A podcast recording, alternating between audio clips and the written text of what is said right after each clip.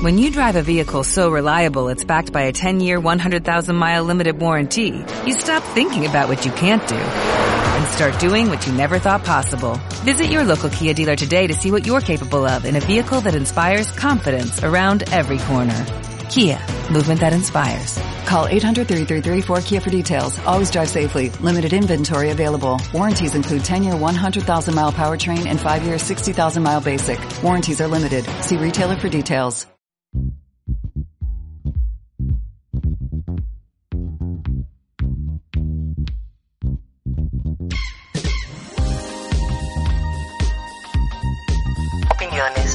Fundamento, temas absurdos, arte, cultura, chismes, religión, cine, videojuegos, política, cómics. Todo esto y más es lo que viene siendo. Bienvenidos.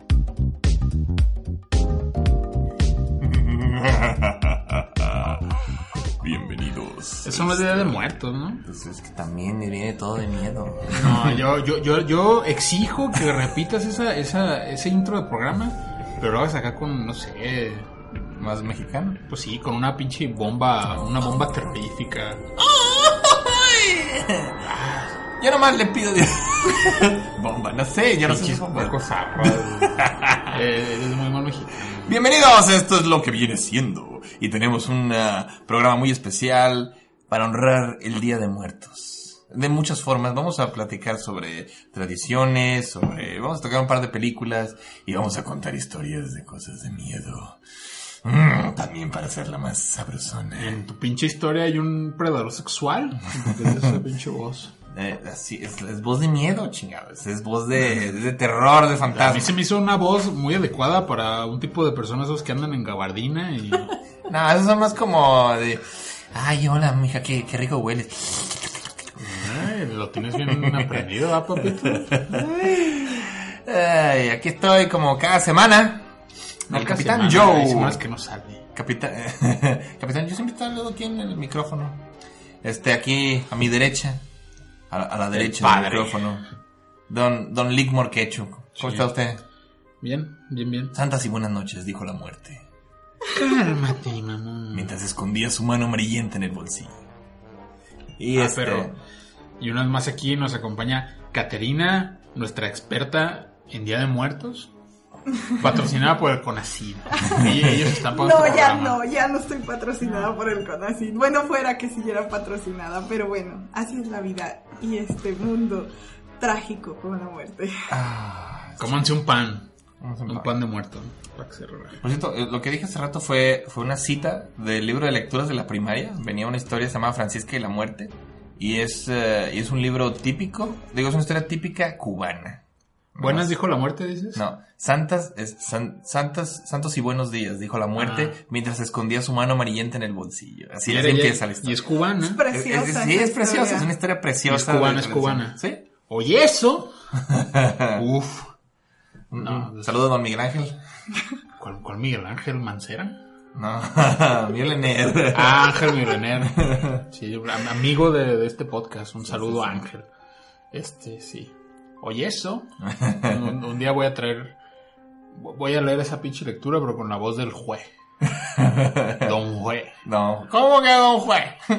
Vamos a hablar de lo que viene siendo Santa y buena noche, dijo la muerte. Pues vamos a La hablar ahora de este le- leyendilicidio que tenemos aquí en el Preparan el Pro. Alright, alright. Empecemos con el Día de Muertos. ¿De dónde? Bueno, yo, yo tengo entendido que el Día de Muertos es una tradición que incorpora elementos tanto indígenas como españoles en un revoltijo medio raro que al final terminó siendo como está ahorita. Que en 2010 se convirtió en una marca registrada de Disney. Como todo va a terminar empaquetada, en el mundo. empaquetada y vendida de la forma más eh, eh, sin alma, más desalmada posible, más artificial. Ay, no, qué feo. Qué hipócrita, ¿eh? Sí, y, está- y yo con mi, con mi playa de coco. Y sí, Está bien chingada la película. Ya salió hace un año, fíjese qué ¿Un año, pendejo? ¿No mames, dos? ¿Dos años? Of course. No chingue ya. Sí, ya. Oye, recuérdame. No mames, ya en serio. Ay, ya me siento más viejo. Este. Hace ya dos años que lloré como niña chiquita en un cine. Ah, pero bueno, Sí, es que eso está bien sí. chida. Esa película está, está muy, muy chida. Ah, la verdad es que los animadores de Pixar sí se volaron la barda estudiando bien, bien al mexicano, su tradición, su, su fisionomía, su cultura, todo lo que somos para hacer esa, esa película. La neta, se esforzaron y quedó poca madre.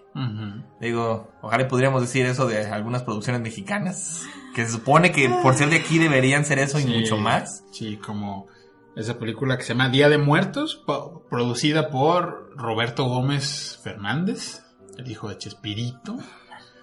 Que tiene los personajes más de Disney, más así. Ya se cuenta que sacaste los de Rapunzel y nomás los vestiste de charros. Y un, un pinche guion escrito con las putas patas. Este, unos diálogos, digo, nomás eh, yo he visto varios trailers, pero los diálogos están... Ay, tengo que parece que los escribió un niño. Estéticamente, pues no ofrece nada. y- Personajes como de Televisa. Y creo que lo único mexicano que hacen es que los personajes dicen como... ¡Ah! ¿Qué calacas está pasando aquí? Vergas. Esos, ese tipo de mamadas, ya por eso ya es un pinche, una historia de Día de Muertos. No es broma eso de, de que calacas está en un tráiler. Ya no quiero, yo no quiero ya ni saber nada de Sí, esa no, pinche pero versión. es, lo culero. La, la- la- la gente va a decir, ¿por qué hablas mal de eso? Es lo que se hicieron aquí. Pues verga, está mal hecho. Cuando alguien me dice, es que debes apoyar el cine mexicano, vergas, yo lo apoyo no yendo a ver esas mamadas. Yo no apoyo ningún pinche producto mediocre para exigirle al cine mexicano de levanta, tú puedes hacer más que esta mamada. Sí. Eso es lo que yo exijo. Pero bueno, este. o sea, tenemos mucha pinche ira que acumular. Y, Este- y- y muchas ganas de crombarle el rey la Pixar.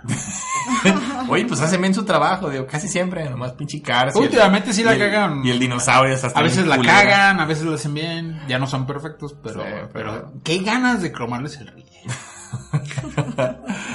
Platiquemos del Día de Muertos. ¿Qué, qué nos puedes decir del Día de Muertos? Bueno, el Día de Muertos, eh, sabemos que a lo largo de la historia, bueno, en todo el mundo, hay una fecha destinada en todas las culturas para, para celebrar a los muertos. En, en México es el día 2, que no nada más es el 2, o sea, es una serie de celebraciones, como por ejemplo el día primero se celebra a los niños, a los santos inocentes, a las almas inocentes, y el día 2 ya se celebra directamente a los difuntos. Hoy en día es una tradición amalgamada de la herencia prehispánica y de lo que trajeron los españoles este, cuando vinieron a la conquista, que les sirvió mucho en su momento a los misioneros para poder llevar el proceso de evangelización, pero que dio como origen una tradición muy, muy bella, pero sí, es, tiene su origen prehispánico, tiene un arraigo en la cosmogonía prehispánica de... Está chido. Y les mama en todo el mundo. En el extranjero les mama el Día de Muertos. Les hace bien chido. Sí, o Y es sea... algo muy típico de aquí. que yo no entiendo por qué dicen el Día de los Muertos. No, es el Día de Muertos. No, pero fuera, fuera de México es el Día de los Muertos. Los Ah, días, ya sí. Día de los Muertos. Lo que pasa es que hay, hay una celebración que es el Día de los Muertos, que está asociada eh, a una... eh, ¿Cómo le llaman? A unas eh, cultos de San Juan Bailón. A huevos, suena bien perro San Juan Bailón. Juan Sí, Bailón. tiene que ver con, con herencia haitiana, este, Uf, precisamente. no, pues, qué ritmazo. Y tiene, exacto, o sea, tiene que ver con que de ahí también viene algo que, Bailón. pues no lo vamos a tocar yo creo tanto aquí, pero también está vinculado con el, culto- con el culto de la Santa Muerte, que también tiene cierta relación con el O sea que eso, eso- culto eso es un sincretismo increíble porque viene, o sea, son pedos africanos que se combinaron con pedos occidentales, Ey, que a su vez se convirtieron, se combinaron con indígenas. Sí, es que recuerden que eh, aquí en México no, no hubo tanta afluencia eh, de esclavos africanos porque tenían a los indígenas gratis, ¿no? ¿Para qué traían y Pues sí. pagaban si aquí tenían la mano de obra para trabajar? esos están más negros. Sí, pero, Llévenselos. pero recuerden que vinieron los españoles, trajeron este, en otros países, en otros lugares, trajeron eh, a los esclavos de África, la compra, la venta, y bueno, tra- esos esclavos de África traían sus costumbres que desde luego dieron una fusión en Latinoamérica que es en, específicamente en esto de la cultura mortuoria en algo muy colorido, muy vivo, muy festivo, pero No es solamente decir, ah, es que el Día de Muertos es eh, prehispánico tal cual, no. Es católico, no. Es este de culturas eh, africanas o sudamericanas, no. O sea, es una, una amalgama de todo esto. Como lo más mexicano, todo aquí es, es una amalgama, es, es la combinación de ideas. Sí, así es. O sea que es un pedo cultural. Por ejemplo, digo, si es como un poco raro. Digo, no, no, no, no me enoja ni me, ni me sobresalta. Pero sí es como extraño, ¿no? De que realmente pelemos nuestra tradición hasta que la vemos reflejada por fuera. Insisto, está el ejemplo de Coco, que la gente empezó a poner altares otra vez, gracias a la pinche película, o el desfile de Día de Muertos Sí. de, de- de- de James Bond. Que se inventó con la peor película de Daniel Craig como James Bond. Sí, no mames. Sí. Pero bueno, la escena del desfile está verga. es que está chido eso. Y me, me he fijado que les mama mucho ese, ese tipo de concepto. De hecho, a, a Burton, a Tim Burton siempre le gustó esa idea de, de la muerte como algo colorido. Siempre lo ha retratado como el cadáver de la novia. Que siempre el, el mundo de los vivos es muy oscuro y el de los muertos está lleno de color. Así es el Día de Muertos aquí. es- Que de es- hecho hay un corto que si lo ven, es un corto que se llama Hasta los huesos. ¿Cómo se llama ese cuate? Ese de animador? René, no recuerdo el nombre, solo sé que es René, eh, que es antiguo, es más antiguo que Creo el extraño mundo de Jack. Y es, y, y- y ustedes lo ven y están viendo una fusión entre el extraño mundo de Jack y la película del cadáver de la novia. ¿Cuál es? Se llama Hasta los huesos. Pero ¿qué pasa Es ahí? que es como un video musical. ¿Que canta, como en un bar. ¿Canta Llorona? Sí, Sí, sí lo he visto, sí, sí. Ah, entonces, es, o sea, es, es anterior, es mucho más antiguo. ¿Y qué te dice esto? Que bueno, obviamente por ahí como todo el tiempo ha ocurrido, ah, se han fusilado ahí algunas cosillas, ¿no? Algunos conceptos, algunas ideas, algunas maneras de representar las ideas, pero pues más allá de esto es, es, es una tradición muy bonita. Sí, como dice aquí nuestro querido Morquecho, eh, da coraje que tenga que valer a través de la óptica extranjera algo que es tan nuestro, tan propio, pero también es bonito ver que gracias a eso se rescata la tradición, porque está considerada por la UNESCO Patrimonio de la Humanidad. Es, es patrimonio inmaterial de la humanidad y es una de las tradiciones más antiguas del mundo que se ha podido preservar. Sabemos que obviamente hay culturas muchísimo más Sí. antiguas como la mesopotámica y todo esto, pero La rescatar una tradición, tradición tal cual de una cultura, pues es de las más antiguas y, y expresa una manera en la que la humanidad representaba a la muerte y se representaba a sí misma a través de ella.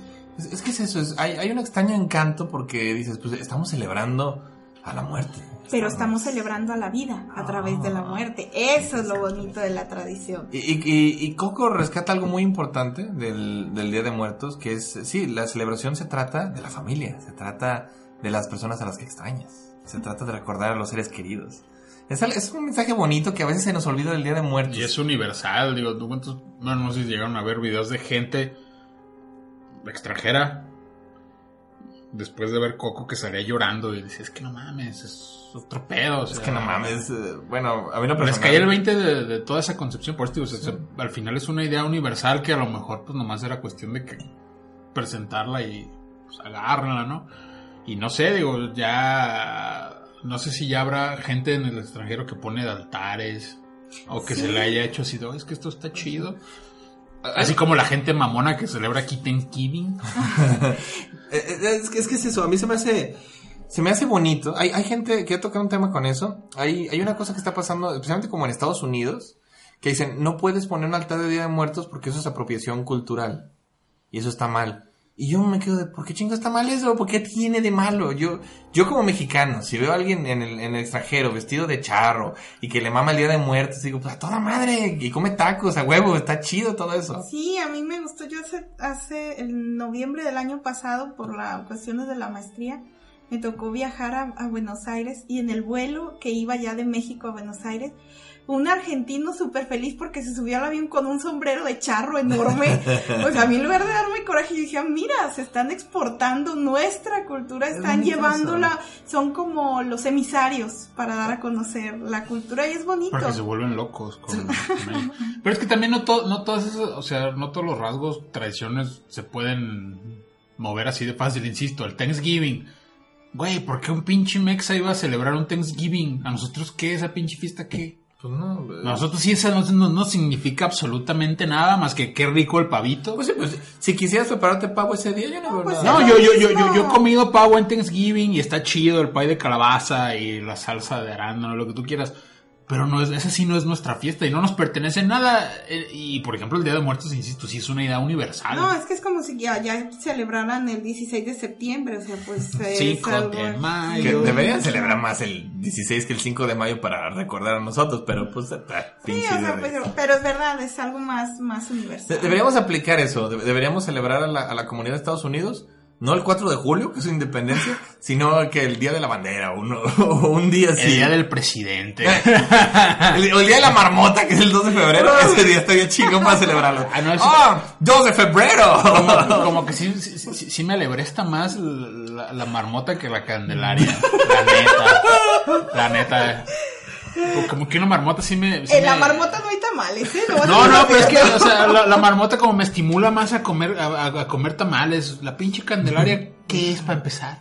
Pues no Pues sé. tiene que ver con la, con la herencia también. Una vela, la verga ya. Pero todas las La celebraciones- está chida y eh, Bill Murray. No, De- de tiene que ver ¿qué es con eso? la presentación de, de, de Cristo en el, en el templo. O sea, es la fecha en la que llevaron a, ya después de que el niño estuvo escondido 12 años en Egipto para que Herodes no lo matara, lo Sí. traen y lo presentan en el templo, se supone un 2 de febrero. Pues ese es el día que llevan y presentan a todos los niños. Y bueno. que lleva, y es el día que los sabios del templo se supone que se dan cuenta que el niño tiene cualidades. Entonces, De- de- todo eso se celebra- Oye, oye, entonces, el 2 de eh, bajo esos preceptos, el día en el que Luisito Rey llevó a un bar de Andrés García a Luis Miguel de chiquito y vieron, lo presentó y vieron que tenía cualidades, debería ser una pinche fiesta nacional también, entonces. El día de Luis Miguel. El día del astrosol. Ah, huevo. Pero bueno. Este, pues regresando acá al- a, la- a nuestra festividad, que por cierto está muy cerca de Halloween, por eso mucha gente dice, pues, o sea, uh, a veces No lo seas revuelven. malinchista. No seas mali- malinchista, no, no celebres No, de hecho Halloween. es, es una cosa muy curiosa porque si se fijan en todas las culturas las fechas se celebran en más o menos en los mismos días. ¿Por qué? ¿Quién sabe? ¿Qué hay? ¿Cómo supieron si las culturas Eso- no estaban conectadas? El primero de eso, el primero de noviembre en, en- no recuerdo si es China o Japón es cuando se lanzan al río un, un montón de velitas como en unos y se van es y es para celebrar a los muertos. Eso es, es lo que sale en la de Cuba. El 31, toda la herencia, toda la herencia que viene celta, ajá, Ajá. que es la nórdica, que fue heredada también por, por conquista a, la- a Estados Unidos, a Canadá, todo esto. Eh, ese día, o sea, su el- celebración es el 31. Que viene por el, el final de las cosechas, ¿no? Tiene que ver con el Eso cierre de cosechas, pero la, el dios que se supone al que se le entregaban las cosechas es la imagen que conocemos de la muerte con la guadaña, porque trae la guadaña porque está sesgando la cosecha, que es la representación también de sesgar las vidas. Y se les ofrendaba parte de la cosecha a esos dioses para que no vinieran a tomar el alma de nadie, o sea, que vinieran y tomaran cosecha. De ahí vienen los disfraces en Halloween. O sea, de ahí viene toda esa herencia. Mm, por cierto, ahorita que me acordaste con eso, hay una, hay una serie muy buena, muy cortita, de Cartoon Network, que, que este, es muy buena para representar todo ese tipo de, idiosincrasia de Estados Unidos, cultural, especialmente de tiempos de Halloween, y está perfecta para ver en esta época. Se llama Over the Garden Wall, que está del otro lado de la pared. Está No, muy- creo que del jardín, o sea, como lo- bueno, aquí. bueno, es eh, del otro lado de la pared del jardín, sería como se traduciría. Y, y sí viene todo ese tipo de... Eso, todo eso que estás diciendo está muy... Ese simbolismo está muy representado ahí. Sí, o sea, en, en todas las culturas, en, para la cultura, pre- para las culturas prehispánicas, específicamente hablando de la mexica, que se rige por el, que se le conoce como calendario azteca, que realmente los aztecas, la palabra azteca no existe, es una creación de un libro donde se habla acerca del Axtlán, que es donde se supone que se asentó el pueblo mexica. Eh, esa, esa cultura que se rige por ese calendario tenía dos fechas de celebración a los muertos, los muertos mayores y los muertos menores en cuanto a categorías, no a edad. Ah, Y una de ellas era por ahí de junio, me parece, que era cuando se recogían las primeras cosechas y la otra era en noviembre, que era la fiesta grande, que incluso está marcada ahí en el calendario, si lo ven, este, ahí está marcada la, la fecha de celebración Creo, creo de que los es, muertos. creo que es eso. A, a mi parecer coinciden por el hecho de las cosechas, porque todo el mundo se debe cosechar a la misma, en las mismas fechas, cuando va cambiando ya la estación. Y esa idea de las cosechas, del fin de la, de la vida, de antes del invierno, creo que tiene mucho que ver con ese concepto que tenemos de la muerte. Sí, de la renovación de, de todo eso, porque pues- al final de cuentas todo era una renovación, o sea, pasamos a formar parte del, del cosmos otra vez. Por eso no, no es raro que coincidan. Sí, Es- es sí, sí, sí, o sea, es interesante los datos. A mí, este, bueno, con la gente que dice, no celebres Halloween, celebra el Día de Muertos, yo puedo celebrar perfectamente bien los dos. Digo, a lo mejor no celebro Thanksgiving, pero me gusta en Halloween. No digo que me disfrace a pedir dulces, pero... No, y, y tampoco te vas a poner a mamar de yo entiendo perfectamente el origen de la fiesta, lo siento como un niño, porque mi sangre es celta, yo Espiridión Ramírez, Es que es eso, yo la uso para ver películas de terror, para... Para divertirte. Para para, ir- para ir a fiestas de disfraces, eso está Claro. chido. oye, oye eso, sí. Sí, o sea, tan eso, Hay, hay un meme que dice, eh, esos que no celebran Halloween porque es una fiesta extranjera, Eh, han de creer que la Navidad surgió en. Azcapotzalco, ¿no? Ah, Exacto. sí, mames. nació en Oaxaca. En Oaxaca. Claro que Jesús es de Oaxaca. Sí. Sí, algo así, algo así, o sea. no sean hipócritas, están No. celebrando también eso es del extranjero y, y yo lo pienso más bien como que, pues, al fin y al cabo es humanidad, ¿por qué tenemos Exacto, que...? hay que pensar en, en global. Era, o sea, era lo que decía Gis, hay que celebrar no la independencia de México, la independencia de Adán y Eva de Dios. o la independencia de la humanidad de los marcianos. Otro año más siendo independientes de los marcianos. Un saludo a Gis, que es fan de este programa. Oh, oh, sí. este... Ah, pues sí, es, eh, a mí yo celebro igual y me gustan ambas fechas y se me hace muy chido todo esto. Me- es, es de mis épocas favoritas del año. Sí, está, la mía también. está chido. Y sí aprovecho. Nunca sé cuándo ver The Nightmare Before Christmas. Siempre intento verlo entre Halloween y Navidad, pero nunca sé cuándo chingados verlo ¿Tú, más. ¿tú, tú dónde la acomodas? ¿Tú sí la ves? ¿Es más de Navidad o de Halloween? Eh, de los dos. Es que sí es de los dos, pero... A, a mí me incomoda verla en Halloween porque tiene un chingo de cosas navideñas. Sí, muy más alegres. bien. De hecho, prefiero verla en Navidad para que me alegre la Navidad. Pero en Navidad está como muy dark. Sí, No, perfecto, mejor de, Navidad. güey, Yo, me acuerdo, me encargaron un año en mi familia poner como un disco de, de- de canciones navideñas y, y le incluí en el extraño mundo ya que me dijeron, ¿qué pedo con tu canción? ¿Por qué está tan dark? ¿Qué es esa chingadera? Y es que es eso, es como ah, desatina un poco. Era Making Christmas, por cierto, que la escuché en el concierto de Navidad tocado por la Filarmónica. Ah, hermoso. De repente han tocado y digo, no mames, ¿eso es Making Christmas? Dije, ah, qué perro. Sí. eso está muy, muy chido.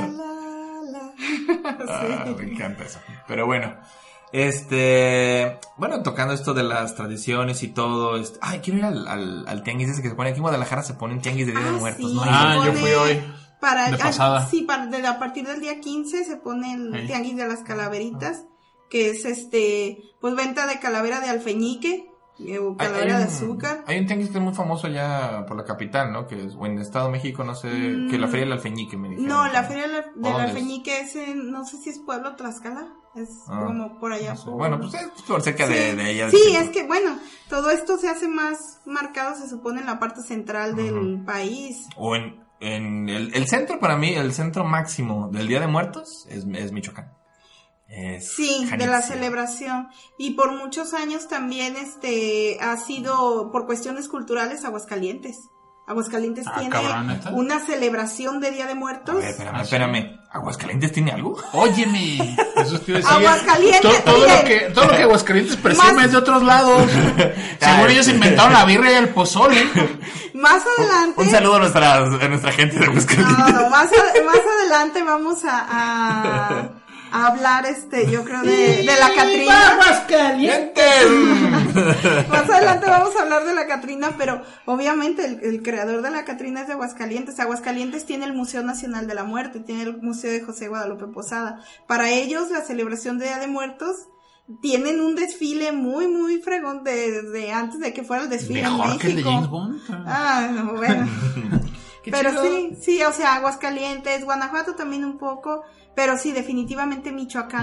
Michoacán lo vive Es que- desde otro punto. Además Sí, de que es- Michoacán tiene la mariposa monarca. Y la mariposa monarca está directamente vinculada al Día de Muertos. Ah, Porque la avenida de la mariposa representa la avenida de las almas. La llegada es cuando llegan las almas. Entonces por eso la mariposa monarca también se, se utiliza para representar no a las almas en las, eh, sobre todo en las ofrendas funerarias. Ah, eso, eso fíjate, eso no lo sabía. Sí. Yo fui hace poquito, fui, no en Día de Muertos, porque dicen que es muy difícil ir en Día de Muertos a Janitzio, que tienes que apartar como con dos años de anticipación. Este, pero por lo que sé, hay un, hay un panteón, fui al panteón, también chiquito, Sí, y dicen que es pura gente de ahí, sí. que es como muy, muy personal la celebración ahí. Y se me hace bien chido. Sí, o sea, y es que no es, allí no es el, ah, como aquí que, ah, vamos aquí al, al mercadito de Día de Muertos, vamos a comprar el pan, vamos a comprar la ceniza, vamos a comprar eso, vamos a- no, ahí desde temprano, o sea, cosechan las flores, el cempasúchil, hacen el pan de ceniza que le llaman, o sea, es un pan que meten directamente a los hornos y lo sacan y le sacuden la ceniza y eso es lo que llevan y ofrendan, o sea, es una verdadera ofrenda de trabajé todo el día para venir y ofrecerte esto. Es muy bonito. Es, es- mucho más tradicional. Sí, desde luego, mucho Por- más. porque sí, aquí, aquí ya se hace más por, más que por tradición, por costumbre, porque en la escuela te enseñan a hacer papel picado y que las calaveritas, Sí. allá lo viven, allá es parte de su, de, Sí, de sus días, sí, sí, de su año. sí. Es, es- Sí. es bonito. Entonces tú, tú, tú dirías que Coco se desarrolla en esa ciudad. Ay, sí. Ah, No es cierto, Pues no es tiene- cierto, es no, broma. tiene más de Oaxaca. De hecho, sí, los Ah, es una pinche, es una mezcolanza. Sí, obviamente sí, pero... Toma de todo de los estados. Curiosamente te- te- tenía todo. Ah, mira, tiene un, un pinche panteón michoacano, pero la estética es como de Oaxaca. Pero tiene Pero la alebrije- gente es como del DF. Y la música es como de aquí, o sea. Ah, sí, la, la música es muy de Jalisco, el alebrije es de Michoacán. Sí. Y, y- y- y hay como un Pedro Infante, pero luego está el Pedro Infante de de veras. Ah, sí, porque no pueden quemar al Al Pedro Pedro Infante Infante. de veras. Sí, es un ícono nacional. Pero fíjate, jugaron muy bien con esa idea, porque sí, el, el personaje es como, es como Pedro Infante, es el ícono. Ajá, y pero es el malo, entonces no Eh, puede ser el malo, verdad, sí. No, pero yo, yo diría que ese es Antonio Aguilar. Ah, ¿Por, por qué seguimos cromando el riel a Pixar? Ya dijimos que ya no, otra vez. pero- Bueno, entonces hay que hablar de otra película de, de Día de Muertos. El, libro de la vida. Que esa pinche película tiene un gran error, digo, aparte de que es malona. ¿Uno? No, no, no, no, no, no, no, no, me refiero a que uno, uno que es así como de, güey, aquí se desmorona todo al principio, Ah, bueno. que dice, esta es la historia de Día de Muertos, y nunca te explican nada, y nunca, o sea, al principio dicen, esta es la historia del Día de Muertos. Ah, sí, no, Y te güey, ¿qué historia de chingados tuvo que ver todo lo que acaba de pasar con el Día de Muertos? E- esa, esa película la hizo El Cazador del Tigre, ¿no? Sí. Que es, que es Pocho. Jorge es, este, Gutiérrez. Sí, es, No, o sea, es mexa, sí es mexa. habla bien español. Ah, sí. bueno. Se Pero- fue de aquí para allá. Pero pues es eso, ya es más de allá. Y, y le pasa ese tipo de Y problema. Mucha mano de estudio, de ah, me- mete Ice Cube, invéntale un personaje. Ya, pero, pero es eso, es... No, me gustan los elementos, de hecho estéticamente está muy Estéticamente bonita, está está, chida. preciosa la película, pero pues sí, en cuestión de historia, nomás como que toca, toma elementos, pero no los pone como son, o sea, No, los es toma una y- pinche historia que no va para ningún lado, ni significa nada. No, es, es- es divertida, a mí no, no me molesta realmente. No, no, no, pues pero ya, ya, ya, ya después de Coco es así como de, uy, Pero es que es eso, hazte, hazte para allá. es, es que está entre Coco y lo de Día de Muertos. Ajá. Ah, sí, ah, sí. O sea, está... Pero está- mira, punto acá- medio, aquí, aquí es la un gente punto dice, medio. no puedes criticar algo sin verlo. A ver, Bueno, a ver, Ve, si, usted- algún, si algún día sale esa de Día de Muertos, ya la va a ir a ver Caterina y nos va a decir cómo está. Porque yo no pienso tirar mi dinero. Capaz que nos tapa el hocico y está bien chida. Ojalá. de veras. Ojalá, ves, ojalá y nos estemos equivocando, ojalá, ojalá de veras. Me, me encantaría estar equivocado con eso. Apuesto que no. Sí. sí, pero lo más seguro es que no. Ah, este, pues sí, lo- los, muertos son parte mu- eh, muy, importante de, pues de nuestra vida, como decías hace rato. Sí, o sea, celebrar el Día de Muertos es más bien una celebración de vida, es y es familiar, como mencionaban, porque es el regreso, o sea, el, vienen de visita, pues como eh, indica la cortesía mexicana, que es costumbre, pues sírvele los platos que les gustan, este, que eso nos lleva a lo que tiene una ofrenda funeraria, o sea, que lleva una ofrenda funeraria. Todo tiene un significado, no nada más aquí voy a poner porque se me ocurre, ¿no? O sea, todo lleva un orden, lleva un significado, hasta los niveles que le pones a un altar, si son tres que representan este cielo, tierra, inframundo o en el caso religioso la Santísima Trinidad, si son siete los niveles del Mictlán que tiene que pasar un alma para poder ganarse su estancia en, en el inframundo, o sea, todo, todo tiene una, una representación, una, todo representa y simboliza algo. Sí, sí, sí, aquí, aquí mi comadre se la sabe bien porque ¿cuántas veces ha sido jueza de, de concursos de, de- de altares? Miren, les voy a contar aquí, ahora, ahora sí que, como estamos en confianza, les voy a contar una historia muy triste. Todo me lo invento cada vez que me invitan. No, eso sería, eso sería jocoso. No, no, triste. eh, ahora sí que no, no me gusta tocar mi propia trompeta, pero es la verdad, lo tengo que decir. Los hombres Hace muchos tontos. años. A mí me encanta tocar mi propia trompeta. to- cada noche. Ok. Religiosamente. Perdón. Está bien, está bien. Ca- Cada quien sus alumnos. Hace muchos años eh, no se hacía nada en Tlaquepaque, no se hacía festival. Y unas amigas de la escuela, de la licenciatura, nos pusimos de acuerdo para poder hacer en un museo que está ahí en Tlaquepaque, que es el refugio, eh, una muestra de altares. Bueno, ya se hacía la muestra de altares, pero como para darle color, darle vida. Fuimos, organizamos un evento, nos vestimos de Catrinas, altruistamente, no se nos dio ni un centavo. Al ayuntamiento le gustó mucho y, ah, el siguiente año, vénganse muchachas, miren, les damos aquí, ¿qué ocupan? Una tarima, ¿qué ocupan? Entonces hicimos obras, muerto, sí, claro. hicimos obras de teatro, preparamos los concursos de altares, un altar muy padre, hicimos una pasarela de Catrinas, una rondalla. Bueno, a final de cuentas, pasó lo que siempre pasa en estos casos. Terminó el gobierno quitándonos el festival y haciéndonos a un Sí. lado. Y es el hermoso y colorido festival que tienen ustedes. Eh, La, la cantidad de años que tiene ese festival es de cuando nosotros nos juntamos y empezamos a hacer Sí, eso. claro. Entonces, para hacer esto, eh, bueno, a mí desde siempre me ha llamado el tema de la muerte, ¿no? Desde niña, no sé por qué, no sé por qué, pero desde muy niña me ha llamado. Pero parte de la especialización es por esto, porque había que hacerlo y había que hacerlo bien. No quería que al rato dijeran como los que están haciendo, no sabemos, la de Día de Muertos. Ay, no supieron ni qué están haciendo, ni... Ay, calacas, ¿qué pasó Ay, aquí? calacas, ¿qué pasó aquí? No, si se iba a hacer, se iba a hacer bien, con conocimiento. Si alguien llegaba y nos preguntaba, oye, qué padre la... ¿Por qué le pusieron esto? Ay, porque lo vi en internet. No, fíjese que le pusimos esto porque nos llevaban grupos escolares para explicarles es que simboliza esto. O sea, son años de estar haciendo eso. Yo creo que eso es a lo que se refiere Sí, aquí, y- aquí mi compadre. y llegó, llegó la administración prista y dijo, oye, qué bonito está esto. Dénmelo para, pa- pa- para reservarlo solo a mis compadrazgos. No, se le entregó a la Cámara de Comercio, que son quienes ahora pagan el adornado y por los eventos, bien, gracias, El ¿verdad? Ahí altar de como salen. Coca-Cola, el altar Eh. de, de dulces de la rosa, el, el altar de Bubble. Pero bueno, así pasa siempre, ¿no? Pero pues el amor ahí sigue. Para mí el amor, qué bueno, me da... a- al principio como que nos quiso dar sentimiento, decir, no manches, no mames, qué culero, me quitaron todo esto.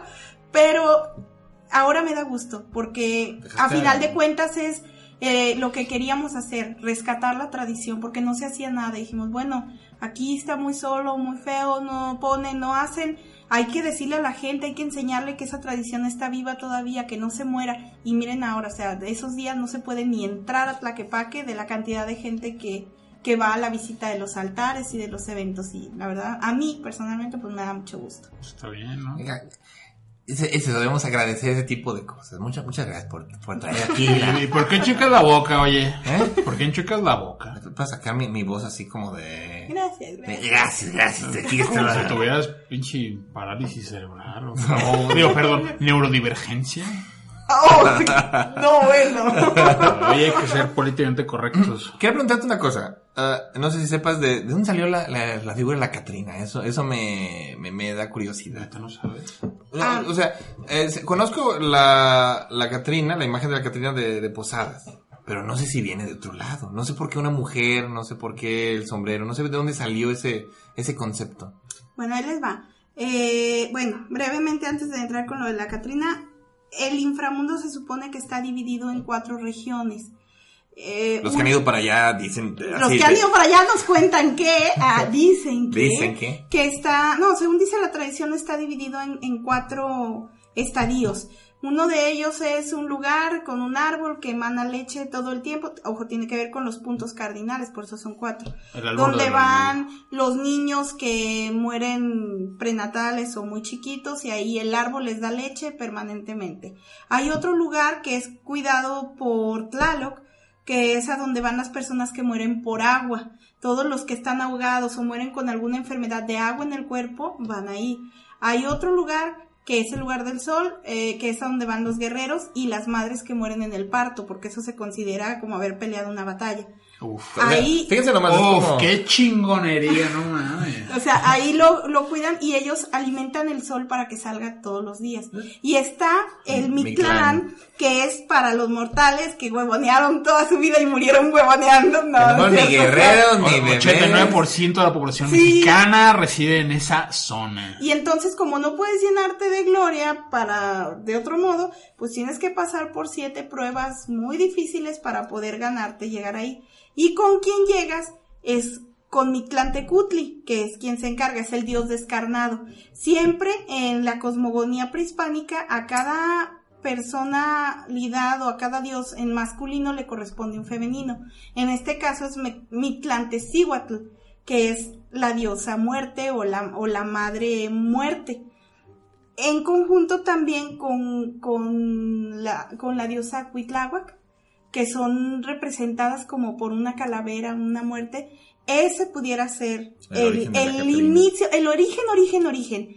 Pero realmente la Catrina, como la conocemos hoy en día, la del sombrero, la del vestido engalanada, viene de la época de la Revolución, en la que precisamente el grabador José Guadalupe Posada y previamente Manuel Manilla, que fue quien enseñó a Posada la técnica y, le transmitió como ese estilo, ellos, bueno, él hizo para, para el periódico una crítica que es la imagen que conocemos de la Catrina así en blanco y negro con su sombrerito, esa calavera se llama la garbancera.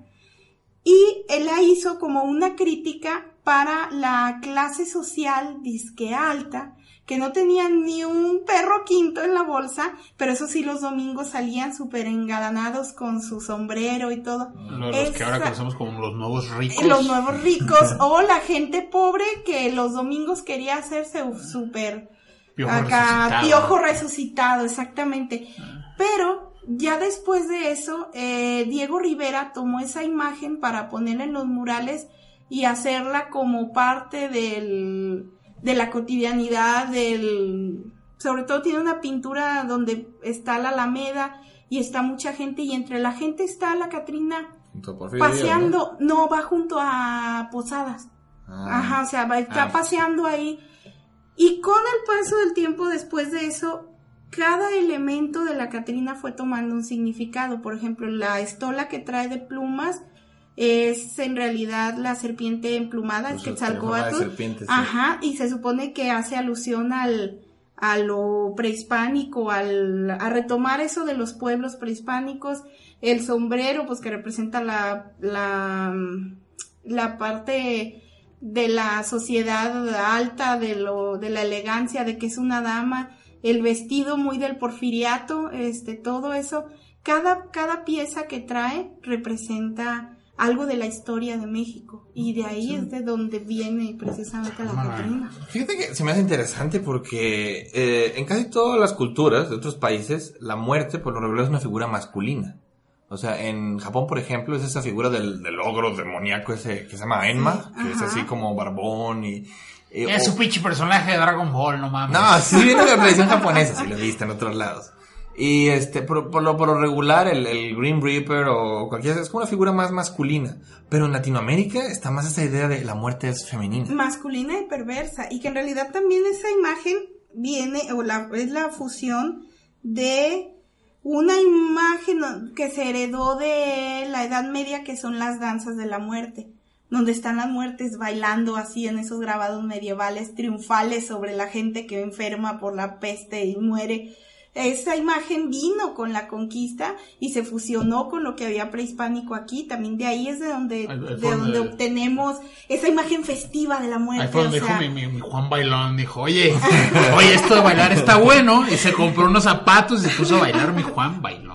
Y, y realmente, o sea, eso es, es, es de dónde viene y de dónde se ha fusionado. Pero tiene, tiene razón el capitán, es cierto. Eh, Casi siempre en, a lo largo del mundo la imagen es masculina y es representada bajo cierto grado de perversidad. Mientras que aquí es femenina, es la madre que te recoge, que te vuelve a acoger después de que te mueres, o sea, la que te va a cuidar. Por eso es una figura muy maternal. Nada que ver con Anubis o Hades. Es, Sí, es- no, no, no, o sea, eso es, es, Seductora. Oye, sus, sus dos últimos gran- grandes amantes en hitos culturales populares, ¿quiénes son? Amantes de la muerte. Sus amantes, dos. Tú los conoces, No, no sé cuál es. ¿sí? Deadpool y Thanos. Ah. Oye, los dos están enamorados de la muerte. Eh, ahí andan ahí peleándose por ella, que sí, sí, es cierto. bueno, dama elegante y bonita. De la- la- en Deadpool la dibujan, digo, sí es como una Katrina combinada con stripper. ya la, la, la, la, la de Thanos sí está más, más cabrón. Qué chido, qué chido que retomaran algo así para, para los cómics, pintarla más como la Catrina. Sí. O que Thanos, Thanos hará alter día de muertos. Bueno, no mames. Tan- ta- Thanos quería matar a la mitad del universo nomás para darle gusto. Ya, para los que leen los cómics, está, está chido. Y, y- y- y cuando lo logró, ya nomás le mandó un WhatsApp y la muerte lo dejó en visto. Porque andaba con Deadpool, así de fácil. Bueno, regresando para acá, para las tradiciones mexicanas. eh, Hay muchas leyendas, este, hay muchas leyendas sobre, sobre muerte o sobre estos eh, elementos sobrenaturales. eh, que van muy, muy de la mano, son muy, muy típicos mexicanos. Digo, porque así como tenemos a la Catrina, tenemos la imagen del Catrín, que... Ah, sí, pero as- asociado ya Ah, a algo muy diferente. algo Al muy diablo, ¿no? Y macabro. Fí- Fíjate que es eso. La figura femenina es más loable y la, y la masculina es, es, es violenta, es agresiva. Que también hay una figura de la muerte femenina, pero que no es tan amable, que ¿Cuál? es la Santa Muerte. Ah, la Santa Muerte. O sea, Oye, oye, Pero esa es más de, de que tradición cubana, ¿no? O, o de... Mm, No, en realidad es ¿Dónde es esta? de aquí, Chilanga, ¿no? de la parte norte pegada a Estados Unidos. Ah, viene de allá. Surgió, en realidad es una, al principio era una secta que después consiguieron su registro como religión y lo perdieron por malos manejos hacendarios, o sea, de dinero, pero fueron religión durante varios años y Pero hace como, como cuánto tiempo? ¿Hace 10 cuánto? años lo perdieron, hace como 10 años. No, no, no, pero o sea. ¿cuándo se fundó más o menos? Ah, de fun- fundarse a finales de los 60, algo así. Creo que sí. Este, Interesante es la, es la y consiguieron su registro creo que antes de los 80, o sea, ya tenían rato. Y es, es también la adoración, de hecho tiene un día que se celebra muy fuerte en Tepito. En Tepito la celebración de la Santa Muerte es muy importante y es el día primero de noviembre que se juntan, tienen una sacerdotisa, llevan las ofrendas, los niños rompen piñatas, o sea, es una fiesta tal cual, que si lo ves así no es macabro, lo que sí es más macabro es que es considerada pues la Virgen de los Olvidados, ¿no? Se le se hace como la imagen se hace como si fuera una virgen y es la Virgen de los Olvidados porque acuden mucho a ella personas que trabajan fuera de la ley, o sea, estamos hablando de gente vinculada a prostitución, narcotráfico, por eso como que se le hace agregado un poco y más que nada porque la religión católica no lo aprueba, lo, No, y es que lo asocia ico- al iconográficamente, no mames, yo Sí, me ha pasado llegar así, sobre todo en carretera, Pues llega- llegas a algún pinche restaurante o algo y pum, te topas con un puto altar. Ah, pero dices, "Ah, fíjate, verga, tú lo vámonos de ves, aquí. tú lo ves desde afuera y dices, Dios mío, la Santa Muerte. Y sin embargo, si tú hablas, a mí me tocó hacer una serie de entrevistas para un trabajo de periodismo, si tú hablas con alguien que lleve el culto, te dice, no, es que ella es la niña blanca, ella nos cuida. Tú dale, tómate un mezcal con ella, Pues no ofrécele unos dulces, está bien con Igual he visto... Un vestido o algo, chingada madre, que no se vea tan Le acá. compran vestidos como de virgen, la No, visten no, precioso, pues- Pero es Compro la la calvo muerte, o ahí sea. en H- H&M, un pedo así, ¿no? A final de cuentas es la muerte, entonces esa imagen es oscura, pero también es parte del, del sincretismo mexicano. No, y muchos lo he visto para que hacer brujería y todo también acuden mucho para allá, para cosas más negativas. Ah, claro, se supone que si tú le pides un favor, te lo va a conceder, pero ¿a qué nivel y Sí. qué vas a entregar tú a cambio? Entonces tiene que ver, ahí ah, como que se mezcla un pedo como de santería, ¿no? Eh, Sí, Sí, de ahí viene lo de de la la- tradición de, de, De la de de- Cuba, de Cuba, y de. Sudamérica Sí, por eso y pensé todo que venía esto, un de poquito de Haití. allá. Sí, claro, claro, Eh, tiene que a, ver. a mí me llama la atención, de hecho los padres ab- aborrecen todo ese tipo de cosas de cómo es, yo, yo he escuchado a padres decir cómo es posible que, que adoren a la muerte, Jesús vino a destruir a la muerte y esto se adorándola y cosas así. Sí le repatea un poco a la iglesia católica toda esta Claro, la, la elevan casi al nivel del satanismo. Sin embargo, se supone que las personas que llevan el culto no ven a la muerte como un dios, no ven a la muerte como una virgen, la ven como un ángel que trabaja, por así decirlo, para Dios, para llevarle las almas. Pero desde luego que existe esta rivalidad con la iglesia católica porque el culto es utilizado para cosas malas muchas veces, es desvirtuado y bueno, Y así como Pokémon o Dragon Ball por es fácil ejemplo, que matan es a alguien, matan a alguien y ay, santa muerte, muchas gracias y ahí te va.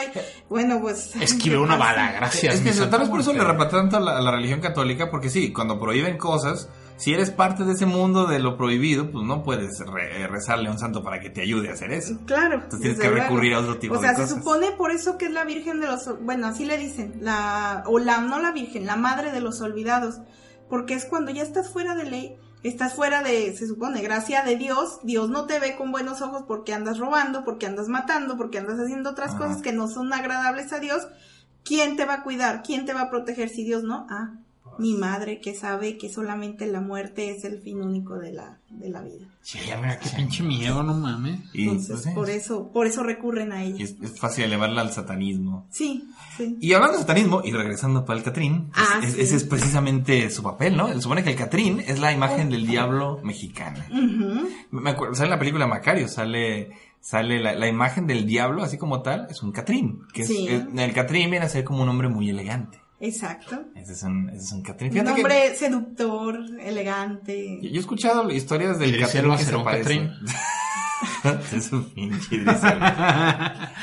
Eh, hay una, hay una leyenda que cuentan aquí en Guadalajara, que es de, que en el Callejón del Diablo, que es el, el pasillito que está de, de la catedral hacia el Hospicio Cabañas, ese, ese pedacito de esa calle. Dirás del, del Teatro de Gollado, ¿no? De Ah, perdón, sí, de hacia atrás del teatro, Sí. del teatro de Gollado. Ahí donde venden un montón de, de cositas que desembocan los niños millones. Así, justo donde están los, los niños miones.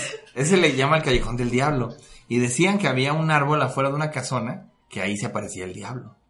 Cosa curiosa, en esa casa que se le llama la Casa del Diablo, ahora es la Secretaría de Turismo. ahí está, esa es la Casa del Diablo, la Secretaría de Turismo. Por eso no hay que ir a ningún lado del turismo. Es del diablo. Es del diablo.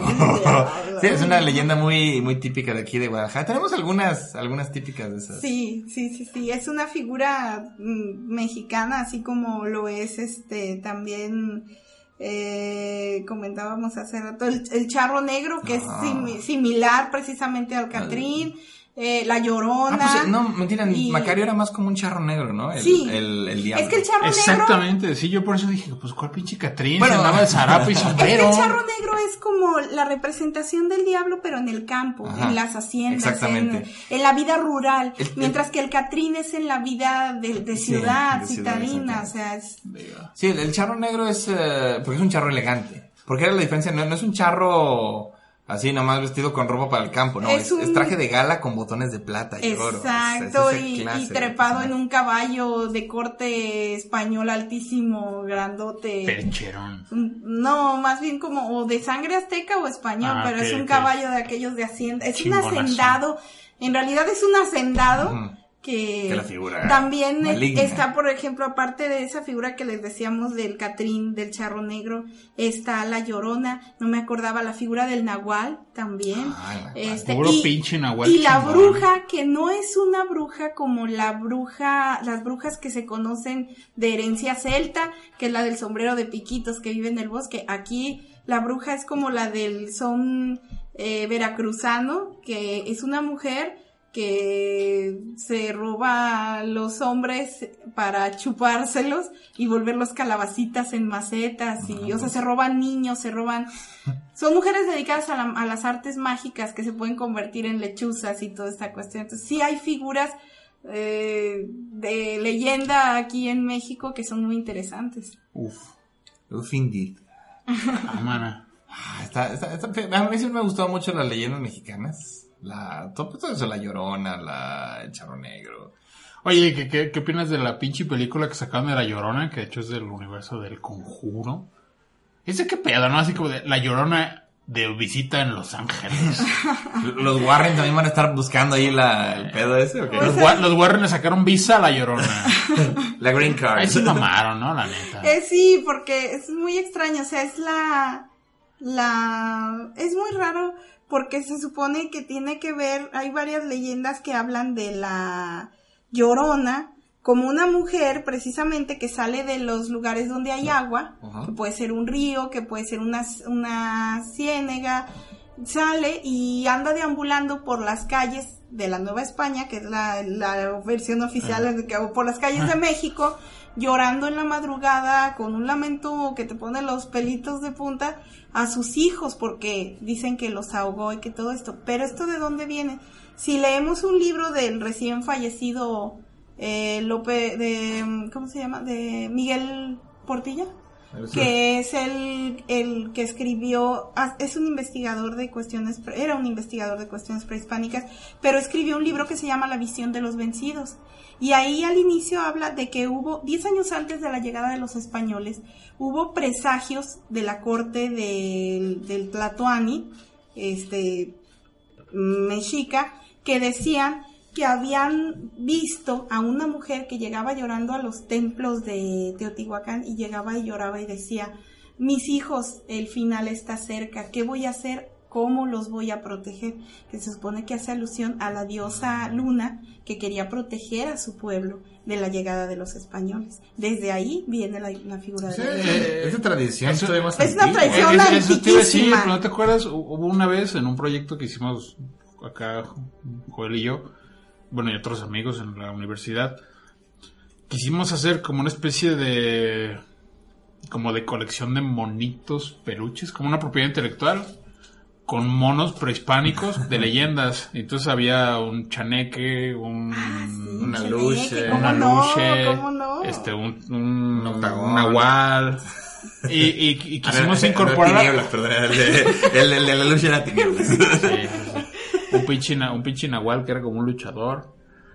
Y tu, investigamos a la llorona y precisamente dimos con una raíz prehispánica. Entonces ahí dijimos a huevo y tenías un nombre prehispánico. O sea, de ahí lo sacamos. sí, cierto. Que otros decían también que era la Malinche, ¿no? Que había ahogado Ah, a los hijos de Cortés. O sea, tiene como muchas vertientes, muchas versiones. Pues ahí se hacen los chismes ahí, como que tiene muchos. Y eh, sin embargo, indicios. Sarita. la, la misma llorona también es la representación en cierto modo de la muerte. Porque recordemos la canción de la llorona, que es la canción por excelencia del Día de Muertos, en el que está diciendo, este, o sea, habla de la llorona, pero es como si estuviera hablando de la muerte, o sea, cúbreme, tápame, llévame contigo, este, cuéntame, o sea, recoge mis penas, todo eso dice la canción y es una representación también a fin de cuentas de la muerte. Nunca he podido con esa canción. Me, me pone muy mal en muchos niveles. La letra, la música. eh, no, no, no, no porque me haga reflexionar nada, sino porque simplemente crea como una atmósfera. Ajá. Es como un conjunto de un montón de cosas que me inquietan. Me inquietan. Entonces así como que sie- siempre que puedo la evito. Ah, sí, es que es una, si la escuchamos eh, a, a detalle, la letra, la música y a muchas veces la, la forma en cómo la cantan, Y ojo, no es que me ponga triste, es que de No, verdad no, no. como que me asusta. Es que dice muchas cosas, o sea, está hablándole a la muerte, es una evocación a la muerte a través de decirle a la llorona, o sea, pero es una evocación a la Mención muerte. honorífica a la versión de Vargas, Ah, que esa es la que yo creo que es la que más me eriza los pelos del culo. Sí, por el sentimiento que le pone y por la musicalización también. Pero sí, es, es una figura muy interesante también. Qué bonita tradición tenemos aquí en México, de veras. ¿eh? ¿Qué otra leyenda hay? Chabelo. Chabelo. El inmortal. Pues Luis Miguel, la leyenda también. la gran. y, y así como, como muchas leyendas de México, tampoco es de aquí. Oye, claro que sí, nació en Veracruz. Ah, ¿Qué, qué leyenda me gustaba a mí? Había veces que me gustaban. Hay muchas cosas que cuentan de miedo que... De hecho, a mí, este... ¿Cómo se llama este lugar? Ah, se me fue el nombre. de- este... ¿Cómo se llama este aquí están las mon- Guanajuato. Ajá. Guanajuato, para mí, es como el parque de diversiones de terror de México. Porque tiene un chingo de atracciones de entre terror y misteriosas y como medio perturbadoras. Y, y aprovechan mucho eso, porque para, para empezar, así como de lo más simple, que son las momias. Que digo, bueno, es de terror, pero a la vez es como científico, es interesante. Es como, ah, mira, seres humanos reales que quedaron momificados. Es como, oh, mira, esto es, es- da miedo porque son muertos, estás viendo, vas a ver muertos ese, ese rato, pero es muy interesante. Pero de ahí te pasas a pues, a ver todas las leyendas que cantan en las callejoneadas y pues dicen, también dicen que la llorona la ponen en todos lados. Pero también, por ejemplo, tienen así, fui una, una atracción una vez, se llama, se llama la casa de la tía Aura. Ah, vergas, qué, qué, qué, qué espantoso, está tenebrosísima esa cosa. Es una casona antigua. Es así como la típica casa colonial en Guanajuato. Y dije, ah, pues que es una atracción muy bonita. Ah, pues fui a ver. No mames. Llegas, así está, está muy baja la luz. Y está así como en un cuarto, así, el típico cuarto así antiguo. Y de repente empieza a moverse una mecedora con un animatrónico de una viejita. Y empieza, hola, bienvenido, yo soy la tía Aura. En esta casa viví y morí. Y vengo a platicar las historias que aquí se suscitan. Y vas entrando así de cuarto por cuarto y cada pinche cuarto es más terrorífico que el anterior. ¿Pero es terrorífico real o por- porque montan ahí algo? No, es que todo es animatrónico, pero te ponen como fantasmas animatrónicos. Pero el Pero ambiente entonces- de la casa. y el ambiente ya de la es- casa no ayuda Pero, porque pero- es pero real. genuinamente, ¿allí pasó algo o se inventaron todo lo No de sé si pasaría. como atracción? Pero es que es eso, bien pudo haber pasado porque en ese tipo de casonas son las cosas que pasan. Ah, pero no mames, es como decir que, que la choza chueca del tío Chuy también está basada en un hecho real, presuntamente. Y que los huesos que están ahí de veras son el negrito el- burundanga. El negrito burundanga llegó en una de las tres carabelas. No, no, no, o sea, bueno, pero una Pero cosa es cierta, México eh, abunda de, de sitios... De esa clase. Al Mexa le gusta clase, asustarse, ¿no? sitios macabros, o sea, sí, al, al- es muy de los mexicanos reunirse desde mucho tiempo atrás en la fogatita en la noche, sobre todo en los ranchos, y a contar las, las historias por herencia a mí, mi, mi papá, que es un hombre ya de casi 80 años. Un respeto a tu papá. Muchas Es, es de gracias. mis héroes personales, en serio. me ha contado muchas historias que le contaba él su abuelo. Su abuelo eh, era un hacendado de herencia española casado con una mujer de herencia completamente indígena y le contaba, o sea, le, le llegó a contar unas cosas que me llegó a contar después él a mí y son de las herencias de que se van pasando la tradición oral que es la leyenda. La leyenda no no la hay en todos los países o sea hay los datos históricos hay las eh, cuestiones aleccionadoras pero la leyenda la leyenda como tal Latinoamérica, o sea, porque es de tradición oral, no es de, ay, te escribí y mira, ten, léelo Eso te iba a decir, pásalo", y- si, si hubieran querido, a lo mejor se sale una onda como mil y una noches prehispánicas, Sí. sin pedos, ¿no? Porque hay un montón de historias. Y, y se ha ido modificando, transformando y la leyenda evoluciona conforme vamos evolucionando y nunca deja de erizarte los pelitos de la piel siempre que te cuentan algo. Yo creo que no. hay mexicano que no diga, a mí mi tía me contó, a mí mi abuelita me contó, a mí mi papá me dijo, Pues o a mí me pasó, o sea, siempre. La leyenda oral más, más fuerte en los últimos años es esa de Alejandro Fernández y la botella en el culo. Eh, esa es la que se ha pasado año tras año, año tras año. Por leyenda oral también se decía que, que, eh, que acá en la luz del mundo pasaban cosas medio raras y Ah, sospechosas. y- eh, Eso ya no es leyenda oral. Pues es que es eso. eh, Eso es chisme. eso es chisme. Después, sí, fue chisme que se Bueno. Eso es filtro de información. No, pero sí está tanta pinche cosa, ¿no? Sí. A mí, este, a mí, es que siempre te cuentan una historia que te da. ¿A ti te ha pasado algo de, de veras? ¿A mí? Ajá. Y, y como dice mi, mi tocayo Ricardo Farrell, nada de que dice que... No, no. Algo que tú hayas visto, cabrón. Sí. Visto. Visto, Nada no. de yo, yo escuché, vi- visto. No, es que, es que Visto. eso. No, no, nunca. Yo les dije, yo les dije, a mí me da mucho miedo los fantasmas. No, pero no de que yo soñé, no, visto. No, pues, visto. es que es esto. No, no, no visto. Porque si les digo, si me hubiera visto un pinche fantasma, me muero ahí de fácil. Pero, pero sí he oído. Y, y me pasó esto.